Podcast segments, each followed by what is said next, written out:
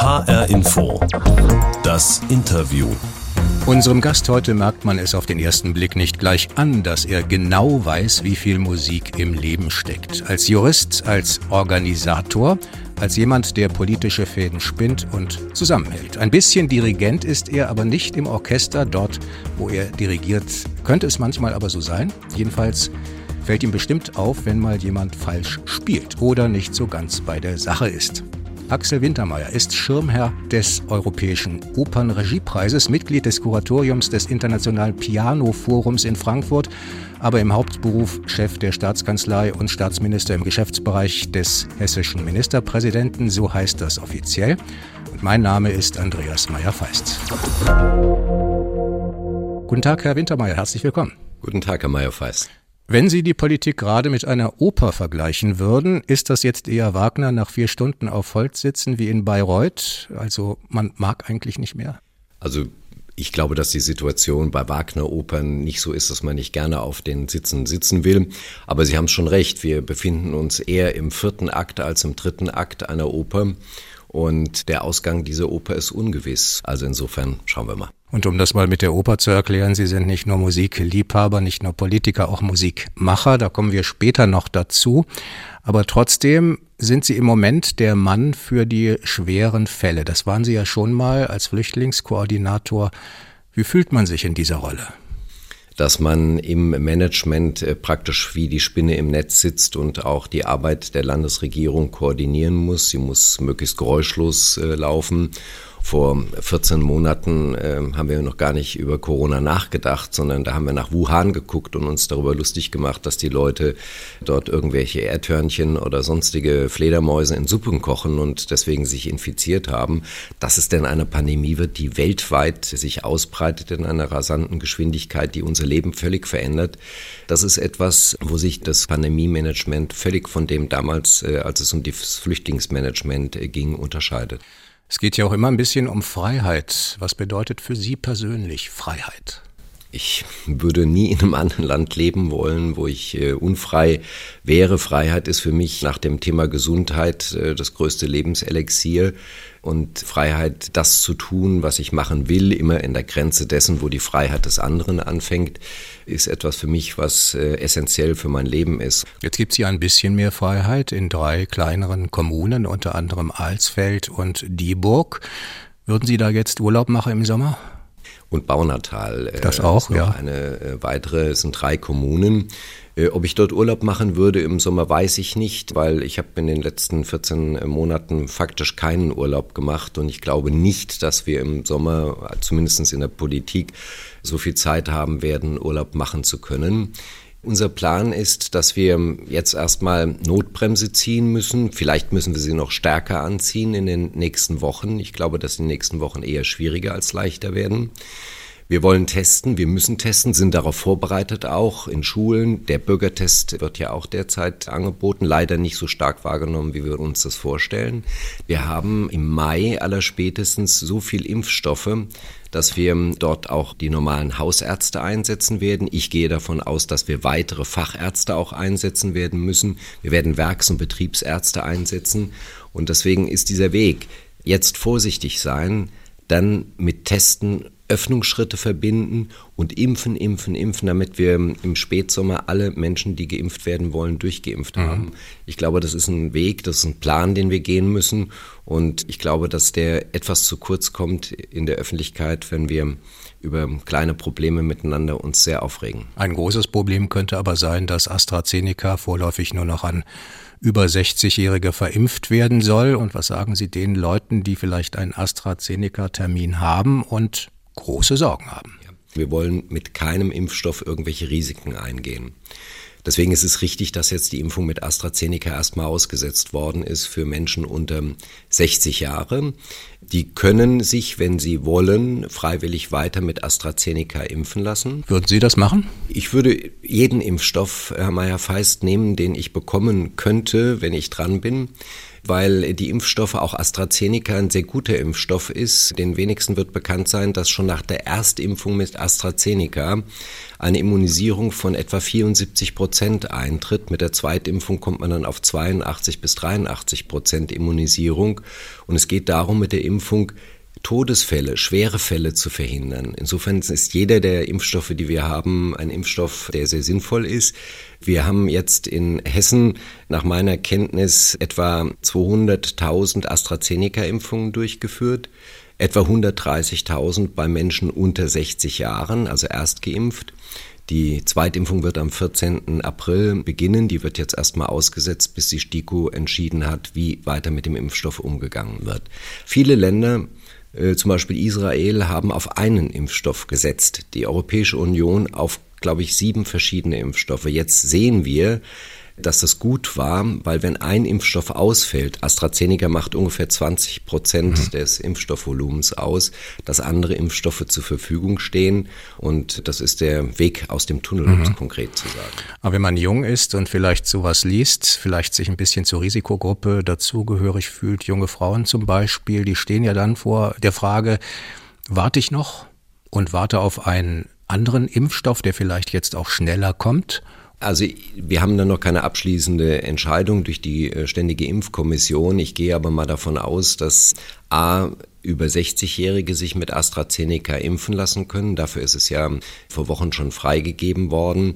Und ich gehe auch mal davon aus, dass äh, Menschen, die sich gerne freiwillig mit AstraZeneca, jetzt im positiven Sinne des Wortes gesprochen, impfen lassen wollen, dieses auch durch ihre Hausärzte machen können, damit eine enge ärztliche Begleitung auch entsprechend dabei mhm. ist. Man darf nicht vergessen, es sind von 2,5 Millionen verabreichten AstraZeneca-Impfdosen 31 komplexe Problemfälle aufgetreten, wovon leider neun Menschen ums Leben gekommen sind. Aber man muss auch darüber nachdenken, dass die restlichen 2,49 so und so vier Millionen Menschen jetzt schon einen Impfschutz von über 70 Prozent haben und ihnen schwere Fälle in der Zukunft nicht mehr blühen werden. H-Info das Interview mit Axel Wintermeyer, dem Chef der hessischen Staatskanzlei, Staatsminister, CDU-Politiker, geboren in Wiesbaden, in Hofheim zur Schule gegangen. Mit 14 sind Sie in die Schülerunion gegangen. Das war 1974. Warum Schülerunion und nicht irgendwas anderes? Also das ist im Allgemeinen so, dass ja die Kinder immer was anderes machen, was die Eltern machen. Und mein Vater war ein Anhänger einer anderen Partei gewesen. Und da war es für mich klar, dass ich das mit Sicherheit nicht machen werde. Und damals 1974 war natürlich eine politisch sehr spannende Zeit. Die war wesentlich, wie soll ich sagen, zerrissener, wenn man das so sagen kann, äh, wie heute mit klar rechts, klar links. Ja. Das war für uns Jugendliche halt eben dann auch spannend, dort mitzumachen. Und ich bin in die CDU eingetreten äh, wegen, wegen Franz Josef Strauß. Nicht deswegen, weil ich also ein CSU-Freund gewesen bin, sondern weil der Mann für mich klare Sätze gesprochen hat und ich mich damit identifizieren konnte. Aber damals war das für mich halt eben ja, polarisierend Wut und Polarisation zieht Jugendliche an. Okay, jetzt sind Sie ganz woanders, überall dabei in diesen ganzen Ministerpräsidentenkonferenzen. Das Ganze digital. Armin Laschet hat sich jetzt so geäußert, dass er das eigentlich nicht mehr will. Er will, dass sich alle wieder zusammensitzen. Ist das gut? Es hat etwas überhand genommen mit den digitalen Formaten, das muss man auch sehen, weil mal kurz eine Schalte zu machen geht einfacher, als wenn man sagt, man trifft sich in Berlin, wo man dann hinreisen muss und auch sich dann dort treffen muss. Aber ich sag mal, die Zweidimensionalität von Schalten äh, sind menschlich schon schwierig.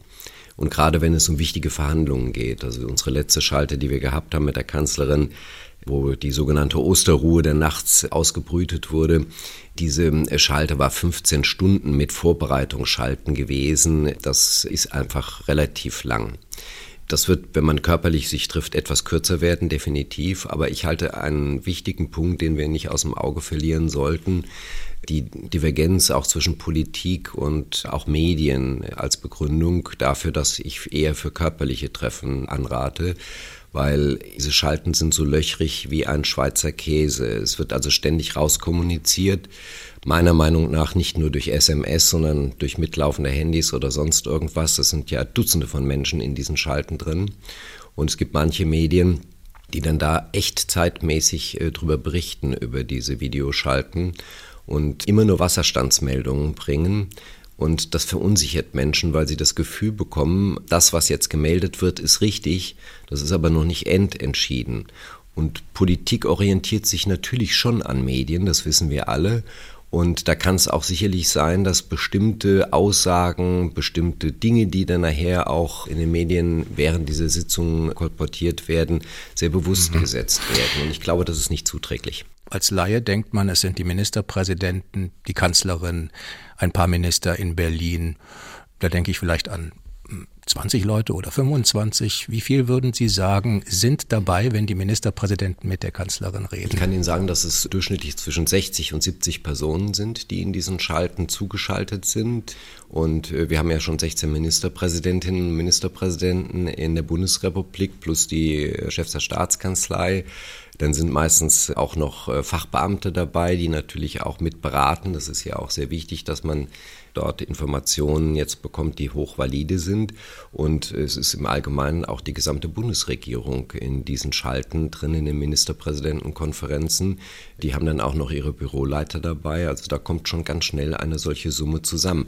Dagegen ist auch nichts zu sagen, sondern es ist einfach für mich, glaube ich, wichtig, dass wir als Politik nicht den Eindruck nach außen hin entwickelt bekommen, ich sage das bewusst so formuliert, dass wir nicht wissen, wo es lang geht. Wir wissen genau, was wir tun. Ich finde auch sehr richtig, wie die Kanzlerin sich dort verhält, weil sie nicht nur mahnt, sondern sie versucht wirklich mit einem unglaublichen Langmut, aber auch mit einer unglaublichen äh, Informationsfülle, die sie hat, diese 16 Ministerpräsidentinnen und Ministerpräsidenten, die alle ihre regionalen Interessen natürlich vertreten, ja, so zusammenzuschweißen, dass wir einen Weg finden. Dieser Weg, den wir bisher auch im Föderalismus gegangen sind, ist ein guter Weg gewesen. Äh, wenn Sie schauen, die Bundesrepublik Deutschland hat in den letzten 365 Tagen im Verhältnis zu allen anderen gleich großen oder fast gleich großen Ländern in Europa, aber auch teilweise weltweit, die geringsten Inzidenzraten gehabt. Wir sind nie über die 200 gekommen. Also der Weg, den wir dort gehen, auch wenn er nach außen hin etwas, sag ich mal, äh, inhomogen aussieht, dieser Weg ist richtig, weil ein Land wie Schleswig-Holstein mit einer niedrigeren Inzidenz als Thüringen als Beispiel kann anders, muss auch anders reagieren als das zum Beispiel Thüringen machen muss. Und äh, dieser Weg äh, ist, glaube ich, ein Weg, der uns schon in der Zukunft auch weiterhin Erfolge bringen wird. Das heißt, äh, Sie würden sagen, wenn das Saarland sich selbst zum Modellgebiet für Öffnungen erklärt, ist das okay? Auch wenn in Hessen das vielleicht nur drei Städte sind? Nein, es ist so, dass wir einen gemeinsamen Weg vereinbart haben in der Ministerpräsidentenkonferenz und es gibt immer wieder die Situation, dass Länder aus dieser vereinbarten Solidarität ausscheren. Ich kann das Saarland sehr gut verstehen, dass sie sagen, wir wollen mehr machen, als das jetzt vereinbart ist, also nicht nur in Landkreisen oder in Gemeinden äh, so Modellprojekte, sondern das gesamte Land zum Modellprojekt zu machen, zumal das Saarland ja nicht so groß ist. Sie haben auch nicht so eine hohe Inzidenz, aber es ist ein falsches Signal nach außen, weil die Menschen in der Bundesrepublik differenzieren nicht so stark, ob das im Saarland inzidenzbasiert ist, diese Öffnungsschritt, sondern die sagen, die Saarländer machen was ganz anderes als die Mecklenburg-Vorpommerner. Insofern verunsichert das Menschen und deswegen würde ich mir wünschen, dass wir in diesem Bereich der politischen Solidarität auch möglichst einen gemeinsamen Weg gehen, ohne dass es Gesetzesänderungen geben muss, wie sie derzeit im Bund diskutiert werden. Die Politik der letzten Jahre war von einer ganz anderen Stimmung beherrscht, nämlich man konnte angenehme Dinge verkünden, angenehme Wahrheiten auch. Jetzt geht es darum, unangenehme Wahrheiten zu erklären. Wie gehen Sie damit um? Ist das etwas, was einfach sein muss? Die Wahrheit ist so, wie sie ist. Ein Virus lässt sich nicht berechnen. Ein Virus lässt sich auch nicht kontrollieren sondern die Menschen müssen mit dem Virus leben lernen und sie müssen damit umgehen und sie müssen vor allen Dingen eines tun, das ist das Allerwichtigste in der jetzigen Situation, Mobilität, wo es geht, einzuschränken.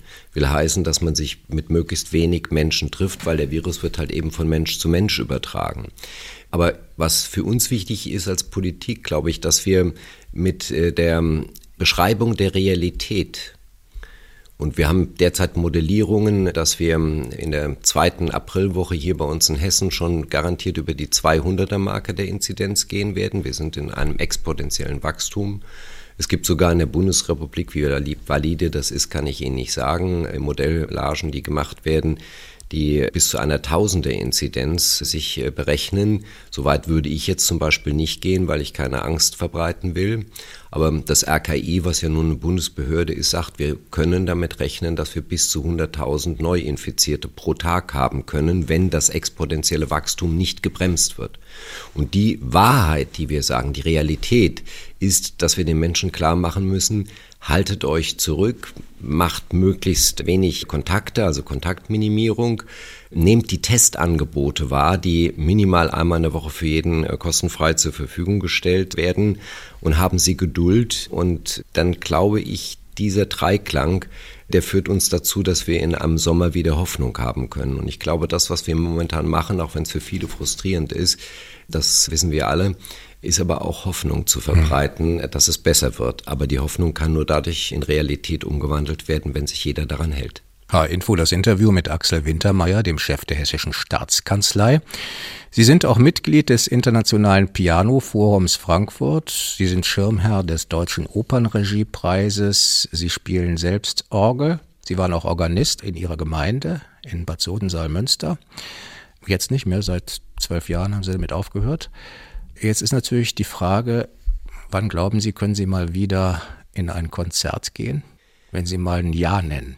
Nächstes Jahr? Ich glaube, dass ich dieses Jahr noch in ein Konzert gehen äh, können werde, weil äh, zu dem Punkt unseres Plans, den ich vorhin erläuterte, nämlich Notbremse jetzt, dann testen, testen, dann testen mit Öffnen und impfen, impfen, impfen, wird in dem Bereich Testen mit Öffnungen äh, sicherlich auch der Weg wieder sein, zu Kultur Zugang zu bekommen will heißen, äh, dass ich mit einem negativen Test auch wieder ein Konzert besuchen kann. Übrigens machen das die Musiker auch, wenn der Hessische Rundfunk, das wunderbare HR Sinfonieorchester gemeinsam musizieren auf einer Bühne, auch wenn sie es nur virtuell derzeit machen, äh, nach außen, machen vorher einen Test. Also ich glaube, diese Möglichkeit äh, wird uns dieses Jahr gegeben werden. Ich halte es auch für essentiell. Ich sage das sehr bewusst so. Nicht nur, weil ich selbst Musik mache, sondern weil ich auch mit vielen Musikern zusammen bin und immer mich auch austausche, auch jetzt austausche. Musik ist ein Lebenselixier einer Gesellschaft und das darf man nicht vertrocknen lassen, weil man wird es nachher nicht mehr, wenn es vertrocknet ist, aufrühren können. Und deswegen glaube ich, dass wir sehr bald äh, auch wieder in Kunst und Kultur gehen. Wir planen als Hessische Landesregierung übrigens jetzt zu unserem 75-jährigen Jubiläum des Landes, das wir dieses Jahr feiern, auch 75 kleine Konzerte und äh, wir wollen die im Sommer starten. Fester Startzeitpunkt ist natürlich noch nicht gegeben, aber ich glaube, dass wir das ganz bald machen können werden. Und äh, ehrlicherweise gesagt freue ich mich dann auch schon sehr drauf. Und wenn Sie jetzt Klavier spielen, für wen machen Sie das? Oder machen Sie dann den Laptop an und Freunde können zugucken? Ganz konkret, uns Politiker sind ja keine anderen Menschen als die, die wir sozusagen mit regieren dürfen. Ich habe mein, mein äh, Konzertverhalten jetzt sehr stark auf Streaming verlegt. Wir haben bei Arte, nur um ein Beispiel zu sagen, und auch in den Mediatheken, die zur Verfügung stehen, wunderbare Konzerte, die eingespielt werden. Das ist natürlich nicht so schön, wenn, als wenn ich jetzt irgendwo in einen Konzertraum gehe. Ich kann es halt eben nicht äh, in dieser Vierdimensionalität im weitesten Sinne erfahren. Und selbst äh, ist es so, dass ich ähm, nach wie vor noch Klavier spiele, auch zu Hause. Vielleicht so viel ist privat verraten. Mir geht es ja genauso wie den anderen Menschen, die Homeoffice machen. Äh, ich habe keine Abendtermine mehr, ich habe keine Wochenendtermine mehr als Politiker. Und ich ähm, bin dann im Rasen am Umgraben am Wochenende. Ich sehe Sachen ein, das ich früher nie gemacht habe. Meine Terrasse ist aufgeräumter denn je. Bisschen habe ich auch schon gestrichen und ich habe auch jetzt schon wieder ein neues Stück angefangen zu üben auf dem Klavier, äh, wo ich vielleicht vorher nie dazu gekommen bin. Ich nutze einfach die Zeit.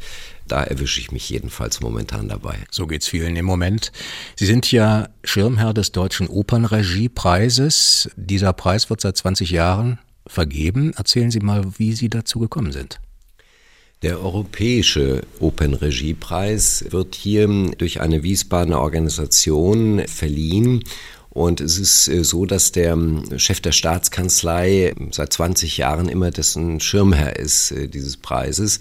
Und ich finde es eine ganz tolle Sache, weil äh, dort über Sponsoring, über Spenden, die gemacht werden, jungen Künstlerinnen, insbesondere Regisseurinnen und Regisseuren, ja, ein Wettbewerb angeboten wird und der Beste bekommt dann in einem der großen Opernhäuser Europas, wirklich der großen Opernhäuser in Europa, entsprechende Möglichkeiten, auch dann sein Stück, meistens sind es Opern, in der Regie entsprechend aufzuführen. Also es ist eine Nachwuchsförderung und ich glaube, das ist ganz, ganz wichtig, dass wir in einem Bereich wie der Oper, die nicht unbedingt gerade von jungen Leuten so stark besucht wird, auch deutlich machen, dass es junge Menschen gibt, die sich für Opern interessieren und die total gute Regiekonzepte haben und einfach so den alten Muff äh, von, Sie haben jetzt vorhin von Wagner oder von sonstigen Opern gesprochen, einfach auf neue Beine stellen. Mhm, jetzt sind wir da, wo jeder Gast hinkommt, früher oder später bei uns zur Überraschungsbox.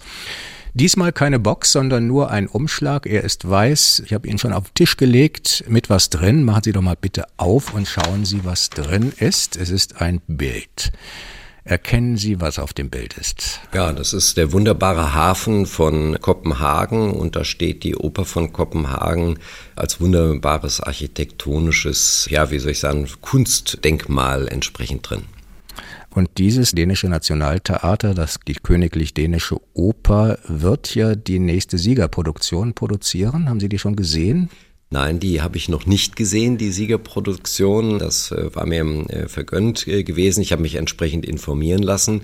Und ich habe an sich vor, wie ich das auch in den vergangenen Jahren häufig gemacht habe, soweit das mein Terminkalender ermöglicht, auch dort dann mit dabei zu sein. Das sind immer ganz tolle Aufführungen und ich sag mal, wie ich es eben auch schon betonte, ist es wunderbar, dass da ein europäisches äh, Netzwerk entstanden ist äh, von Opern, die gerade junge Regisseurinnen und Regisseure fördern, um einfach Modernität in alte Opern hineinzubringen. Und viele haben ja in diesen Pandemiezeiten große Schwierigkeiten. Wie viele glauben Sie, schaffen das, diese Schwierigkeiten zu überwinden? Wie viele sehen wir auch in Zukunft wieder auf den Bühnen? Und wie viele schaffen das einfach nicht mehr? Also ich glaube, dass eine ganze Menge von Opernhäusern weiter existieren werden, weil sie staatlich betrieben werden. Bei privaten wird es nicht ganz so einfach sein. Insbesondere bei Künstlerinnen und Künstlern haben wir ja nun, äh, das darf man ja durchaus sagen, auch relativ äh, starke finanzielle Hilfen geben können, die zwar gerade nur zum Überleben ausreichen, aber damit sie zumindest nicht umsatteln müssen.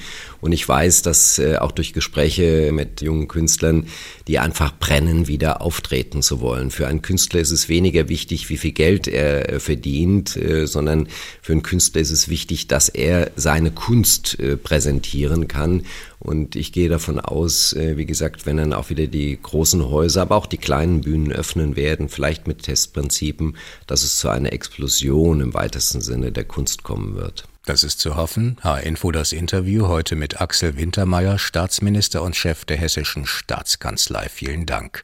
Und zuletzt noch eine Frage. Was würden Sie denn als erstes tun oder was machen Sie als erstes, wenn alles vorbei ist?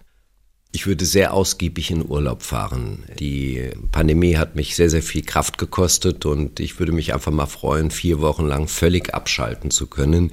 Ich fürchte nur, dass das noch ein paar Monate, wenn nicht sogar ein paar Jahre dauern wird. Ich glaube, dass die Pandemie noch lange nicht vorbei ist und wir mit dem Virus längere Zeit leben müssen. Und solange werde ich meine Kraft auch dafür einsetzen, dass wir mit dem Virus leben lernen, ohne, sage ich mal, unsere Gesellschaft völlig zu verändern. H-Info das Interview extra mit Axel Wintermeyer, Mitglied der Landesregierung und Chef der Staatskanzlei in Wiesbaden. Das Interview auch im Netz unter www.inforadio.de. Ich bin Andreas Meyer-Feist.